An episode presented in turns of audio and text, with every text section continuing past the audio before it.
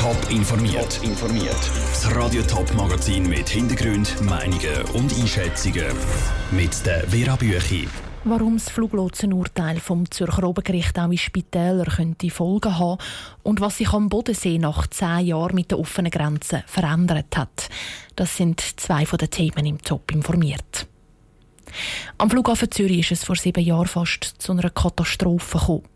Ein Fluglotse hat zwei Swiss-Flüger starten lassen, obwohl sich die Startpisten der Flugzeuge gekreuzt hätten. 300 Passagiere hatten Flugis an Bord.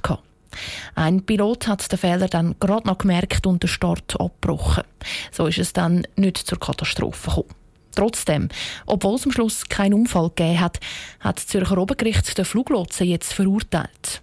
Michel Leckimann. Noch vor dem Bezirksgericht Bülach ist der Fluglotse freigesprochen worden. Die zweite Instanz, Zürcher Obergericht, hat das Urteil gekippt und der Beschuldigte verurteilt. Er muss eine bedingte Geldstrafe zahlen wegen fahrlässiger Störung vom öffentlichen Verkehr. Genau das hat die Staatsanwaltschaft gefordert. Sie hat das Urteil vom Bezirksgericht weitergezogen, weil es Zürich vorher noch nie eine Fastkollision hat gegeben und sie klare Richtlinien für die Zukunft will. Für den Zürcher Anwalt Martin Steiger ist das Urteil vom Obergericht tatsächlich wegweisend. Es gehört auch zu einer Gruppe von laufenden Verfahren. Es gibt noch andere Verfahren, die laufen, auch andere Gerichte. Und das ist eine sehr bedenkliche Entwicklung. Natürlich auch für die Flugsicherheit, für die Flugsicherung, aber auch für die Piloten. Weil jeder, der an dem Luftfahrtsystem, also am Sicherheitssystem beteiligt ist, muss damit rechnen, vor den Richter gestellt zu werden. Und genau das macht ihm Bauch weh. Bei Skyguide und auch sonst bei Flugsicherungen gäbe es eine gute Feedback-Kultur. Das heisst, Fehler werden zum Teil auch freiwillig gemeldet und anschließend besprochen, ohne dass die strafrechtlich müssen verfolgt werden.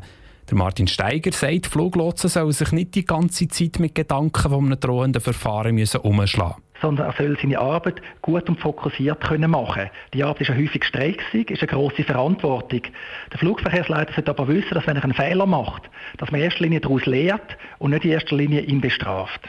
Das gilt zum Beispiel auch für Ärzte. Auch dort könnte es schnell eine Verduschungskultur geben, wenn es immer mehr Verfahren gibt. Die Staatsanwaltschaft sagt aber, das sei nicht ihr Ziel. Sie wollen nur bei groben Fehlern eingreifen, wo es hunderte Verletzte oder sogar Tote geben könnte. Der Michel Leckimann hat berichtet. Das Urteil ist noch nicht rechtskräftig. Es kann jetzt noch ans Bundesgericht weitergezogen werden. Bald 24 Stunden ist es her, dass ein Attentäter in Straßburg am Weihnachtsmärz umeinander geschossen hat. Zwei Menschen hat er umgebracht. Und die Polizei hat ihn nach wie vor noch nicht verwünscht. Die Kontrollen an der Grenze zu Frankreich und auch in der Schweiz sind verschärft worden. Genau heute, wo ja eigentlich das Schengen-Abkommen seit genau zehn Jahren in Kraft ist. Mit dem Abkommen hat die Schweiz vor zehn Jahren die systematische Grenzkontrolle abgeschafft. Kontrollen sind aber nach so einem Anschlag auch nicht das Wichtigste, betont Thomas Zender vom Grenzwachtkorps an der Grenze zu Konstanz. Wichtig ist das Informationssystem und das Schengen-System bietet eben die Möglichkeit, dass man die Informationen sehr schnell austauschen können, schneller wie früher. Und wenn Sie die richtige Information haben, haben Sie viel mehr Chancen, den Täter zu greifen, als wenn Sie einfach Kontrolle machen und in einem Heuhaufen eine Nadel suchen. Unabhängig von den neuesten Ereignissen in Straßburg ist heute am Bodensee dann auch daran erinnert worden, dass es die Härtegrenzen eben nicht mehr gibt. Die beiden Städte Konstanz und Kreuzlingen haben zusammen Bilanz gezogen zu zehn Jahren Schengen. Gewisse Hürden gibt es immer noch, zeigt der Beitrag von Patrick Walter.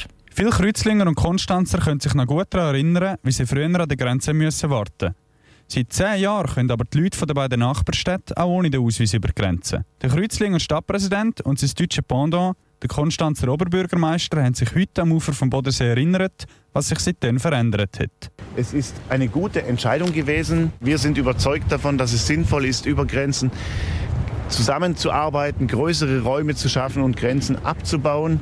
Und ähm, ganz sicher kann man aber sagen, dass das für unsere Städte gut und richtig immer gewesen ist und auch äh, bleiben wird. So bilanziert der Konstanzer Oberbürgermeister Uli Buchart. Auch das Lebensgefühl der Menschen hat sich verändert, ergänzt Thomas Niederberger, der Stadtpräsident von Kreuzlingen. Die Menschen sind sich eigentlich bewusst, dass sie in einer grossen Stadt leben und profitieren auch von dieser Stadt, von dem äh, riesigen Angebot, das wir haben. meine, zusammen sind wir äh, über 100'000 Einwohner, oder? wären also eine der grössten Städte in der Schweiz und, und das geniessen die Leute und das spüren die Leute. In vielen Bereichen arbeiten wir zusammen. Zum Beispiel beim Abwasser oder bei der Gasversorgung, aber natürlich auch bei der Sicherheit.